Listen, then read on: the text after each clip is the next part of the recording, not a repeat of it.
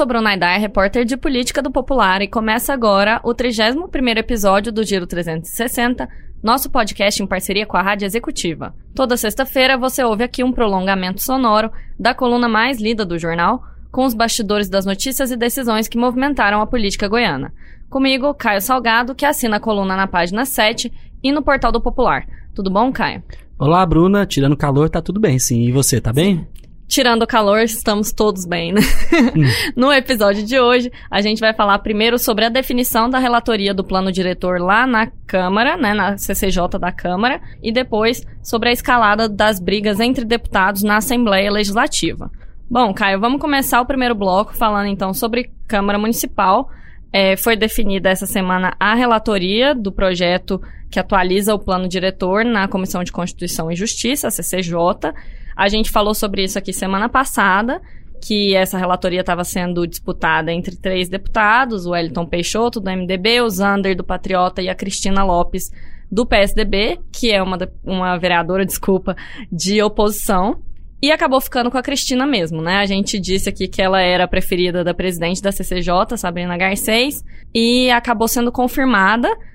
E, como a gente também já esperava, essa tramitação começou na CCJ com polêmica. Com muita polêmica, porque já existia aí, né, nos bastidores, um temor de que a escolha da Cristina justamente por conta do histórico que teve com o Código Tributário, né, onde o projeto demorou muito para tramitar, a gente falou disso também na semana passada, é, de que pudesse ter algum problema em relação ao calendário de tramitação do plano diretor na Câmara, que está bem enxuto.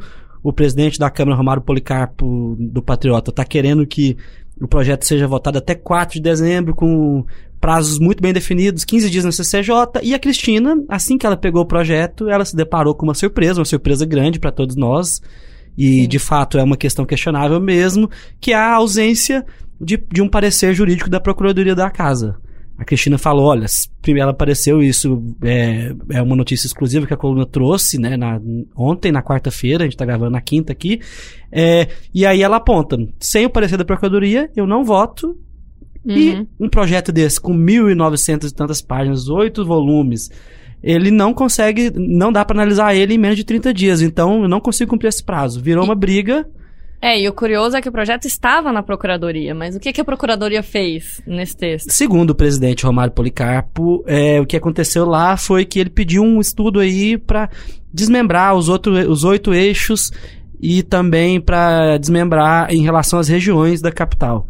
E que não seria necessário uma análise específica sobre a constitucionalidade do projeto, que é a função da CCJ, esse é o argumento dele, e que, mediante isso, já que ele fala que não é obrigatório, se não chegar aí, se não tiver analisado na CCJ durante os 15 dias, ele avoca o projeto e coloca para votar em plenário mesmo assim. Ele tá com esse discurso de que tá muito disposto a fazer isso, né? De que vai votar isso independentemente de, em, em 15 dias aí, independentemente do que, que a, a Cristina fizer. Então é uma polêmica grande, isso dominou os debates na Câmara nessa semana. É, a Cristina chegou a defender, como a coluna trouxe, que fosse feita uma força-tarefa aí de 30 dias para conseguir é, realmente avaliar a constitucionalidade dessa proposta e conseguir garantir que ela avance no, ao plenário, mas parece que, segundo ela, pelo menos, vai tentar em 15 dias liberar esse projeto para ser analisado no plenário. Bem, eu vou trabalhar incansavelmente, já pedi para desmarcar toda a minha agenda, já pedi para minha equipe jurídica de comunicação focar só no plano diretor e vou fazer de tudo para que eu possa elaborar um relatório, mas eu não sei se eu vou conseguir. Chegando nos 15 dias, se eu não conseguir, vou pedir uma dilatação de prazo. Eu acho que isso é até uma questão de bom senso. Um projeto que demorou dois anos e meio para chegar, é, a exigência de relatar a constitucionalidade e legalidade em 15 dias é muito apertado, mas eu vou tentar. Pois é, Bruna. A Cristina falou sobre isso com a gente, né? Falou pro podcast. E aí fica esse questionamento que a gente conversava um pouco antes de gravar aqui, né? Se a Câmara quer celeridade nesse processo, é, não pode dar margem para esse tipo de situação, de não ter um parecer Sim. da Procuradoria, que é, é sempre utilizado desse, desse expediente, o projeto sempre Até como vai... referência para os vereadores saberem se há realmente condições de aquele projeto prosperar, né? E o próprio Romário é, chegou a dizer para a coluna, foi um dos destaques da coluna no mês de julho, né, de que o uhum. projeto iria para a Procuradoria, todo mundo estava esperando que isso acontecesse, e aí dá margem para esse tipo de questionamento, que é plausível, é claro que nos bastidores tem todo esse questionamento que a gente já citou, né, da Cristina ser de oposição e, do, e desse problema que teve no Código, Código Tributário, mas fica aí essa polêmica. Sim, é, se a preocupação de a Cristina ser a relatora era justamente de que a oposição conseguisse é, protelar a discussão, conseguisse atrasar a aprovação desse projeto, quanto mais brechas os vereadores deixarem na tramitação, deixarem parecer de fora, respeitarem prazos, enfim, mais condições eles vão dar para a oposição de fazer esse trabalho. Então, assim, é, por um lado, de fato, a oposição precisa ser responsável e deixar o projeto andar, mas por outro também a, a o processo, o trâmite legislativo precisa ser obedecido, né? Sim, e só para finalizar aqui, é interessante pontuar uma, um, bastidor é, do plano diretor que qualquer coisa em relação a esse projeto vai causar polêmica. Sim. A, a Cristina já, de, já decidiu por algumas audiências públicas e elas geraram bastante buchicho entre os vereadores por, pelo seguinte motivo. Uma, na quinta-feira, vai acontecer em uma cervejaria, em um bar do Conjunto Tatiaia, né, que é para atender ali os estudantes da, do campus 2 da UFG, Sim. e os vereadores se perguntaram por que isso está acontecendo, por que que vai ter uma audiência pública do plano diretor no bar, a Cristina fala que é justamente para discutir com a comunidade universitária, e no domingo vai ter uma audiência pública do plano diretor de Goiânia na cidade de Goiás. Oh. Que é... e, e, a Cristina também fala que ela é, que vai ter um.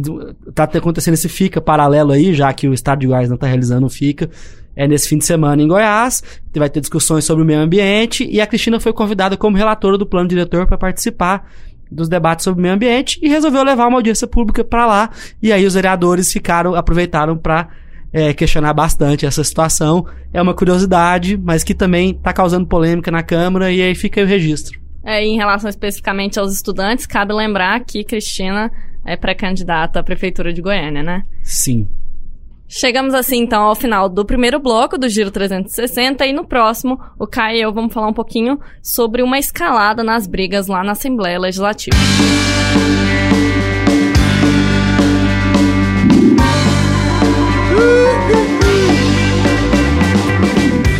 Voltamos para o segundo bloco do Giro 360 para discutir agora Assembleia Legislativa e um fator que vem chamando a nossa atenção, a gente que cobre política, que foi uma escalada nas brigas lá na casa durante essa semana. A gente teve alguns embates diretos. É, Gustavo Seba e Humberto Teófilo deram uma endurecida no discurso na terça-feira, lá na casa. É, mesmo dia em que Cláudio Meirelles e Bruno Peixoto, líder do, do governo, também trocaram farpas.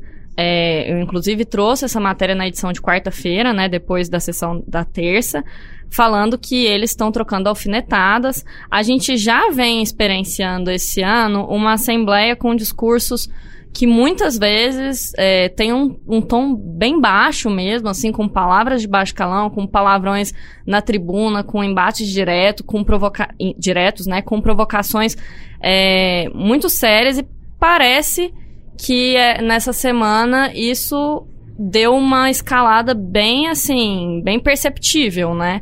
É, e aí, sim, a gente fica se perguntando um pouco do o que que levou a isso e o que que tá por trás, né? Assim, quais são as intenções dos deputados com esse endurecimento do discurso lá, né, e dos embates.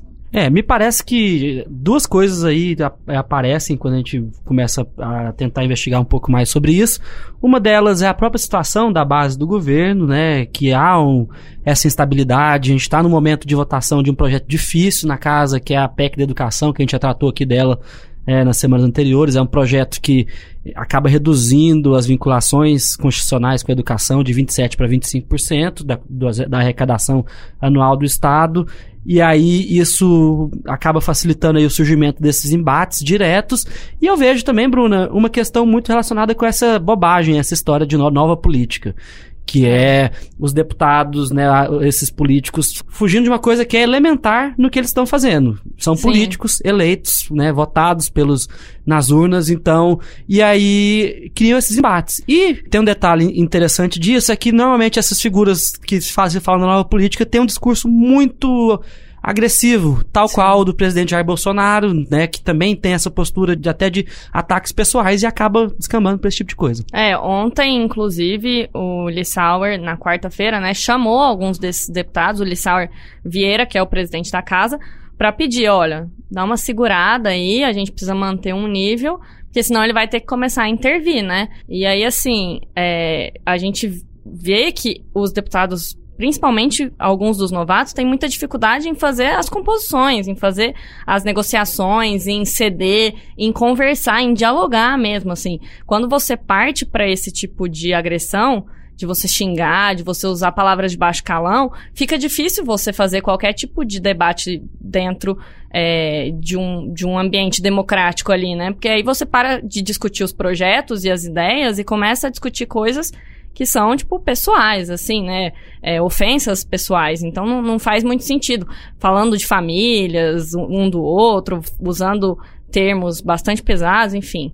Fica complicado, né? Pois é, Bruno, essa ausência de disposição para o diálogo, né, para composição, isso é o que vai totalmente contra a própria lógica de um parlamento, que é a Assembleia, e é isso que eu disse, essa crítica que eu fiz em relação a essa, essa história da nova política, né, uhum. que nada mais é do que a negação de todo e qualquer tipo de diálogo, de conversa e de negociação que não precisa ser acompanhada de, de negociata, né? De, Sim, de, de, que não enfim. necessariamente envolve qualquer coisa que seja escusa, né? Exatamente. Mas que esse discurso, que é um discurso radical, é, nega qualquer tipo, né? É, ou é uma coisa ou é outra. Ou não tem conversa, ou uhum. já pressupõe que as conversas vão descambar para ilegalidades ou qualquer questão escusa. E Justamente no... no parlamento, inclusive, né, Caio? Que é um ambiente para isso, é um ambiente para discussão. O projeto chega lá e ele vai a plenário e existe o espaço das tribunas e dos, das questões de ordem e tudo mais, justamente para que os deputados possam se posicionar e tentarem chegar a um denominador comum, né? E assim, se o negócio descamba pra, ah, mas o ex-governador fez isso, ou ah, o seu pai fez isso, como aconteceu essa semana, aí você perde totalmente o, o limite, né, do, do, do, debate mesmo. E tudo isso tem um efeito colateral, que é essas pessoas acabam ficando isoladas dentro do parlamento, porque essas ofensas pessoais atingem mesmo, né, isso corta a possibilidade de diálogo entre os deputados, e aí é bem difícil. E acaba prejudicando a própria atividade legislativa deles mesmo, porque não conseguem assinaturas necessárias para apresentar projetos, não conseguem apoio para esses projetos. Vários desses deputados é, apresentam a proposta. Inclusive, esse ano, um dos únicos projetos que foi rejeitado preliminarmente, ou seja, ele nem começou a tramitar, foram dois, na verdade, foram os projetos que extinguiam o auxílio moradia e o auxílio mudança dos deputados. Foi apresentado pelo Humberto Teófilo, que adotou esse discurso e tal, e os deputados já rejeitaram de primeira, então atrapalha, inclusive, a tramitação dos projetos, né? Nesse caso, cabe até um questionamento, né? Os projetos poderiam ser até interessantes de acabar aí com, com o benefício dos deputados, mas isso é feito, como é feito dentro de um discurso moralizante e tudo mais, e de ataque aos deputados, é claro que eles não vão topar. É isso. A gente conclui então assim o segundo bloco do Giro 360 e no próximo a gente faz o nosso breve exercício de futurologia. Música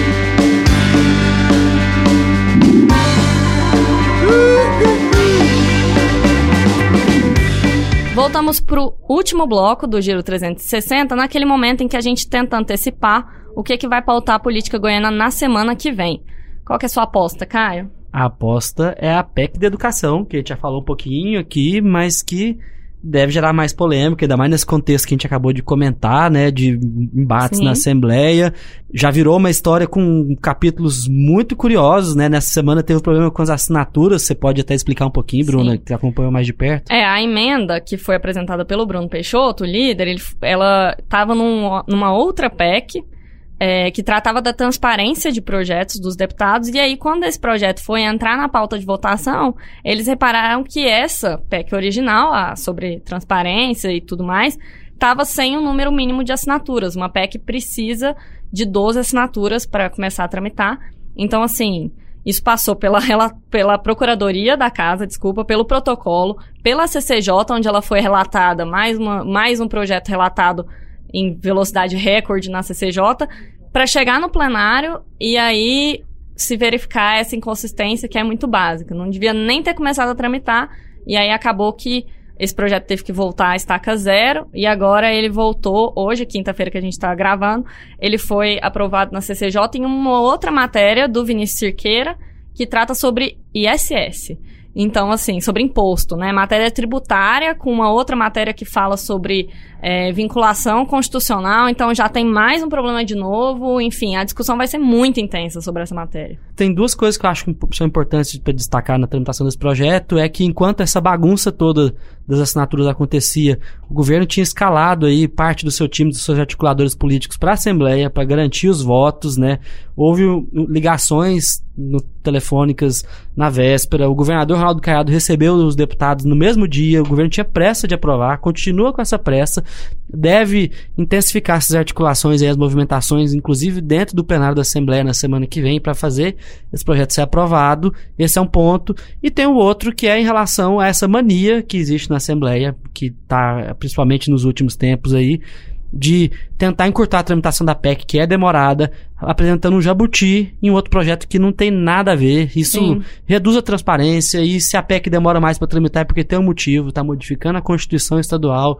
É. E aí isso é muito ruim e acaba também gerando possibilidade desse tipo de bagunça, né? É, desse tipo de bagunça e de questionamentos judiciais posteriores, né? Porque agora, se aprovado do jeito que está qualquer deputado pode entrar com uma ação direta de inconstitucionalidade e derrubar a matéria. Então, assim, é, seria muito mais prático. Apresenta uma PEC exclusiva sobre esse, sobre esse assunto, cumpre as 10 sessões lá que são necessárias, né, de tramitação da PEC.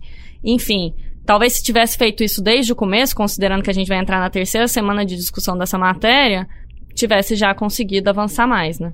Pois é. É isso então, Kai. A gente chega assim ao final de mais um episódio do Giro 360. Você pode nos acompanhar no SoundCloud, no Spotify, no site do Popular e no site da Executiva, no nosso YouTube, no nosso canal do Popular no YouTube e também das 6 às 8 horas de sexta-feira na Rádio Executiva durante o Café Executiva. Obrigada pela companhia, Caio. Obrigado, Bruna. E fica o convite de sempre para todo mundo acompanhar a coluna todos os dias na página 7 do Popular também acompanhar no site do jornal e entrar em contato com a gente no giro360popular.com.br. É isso.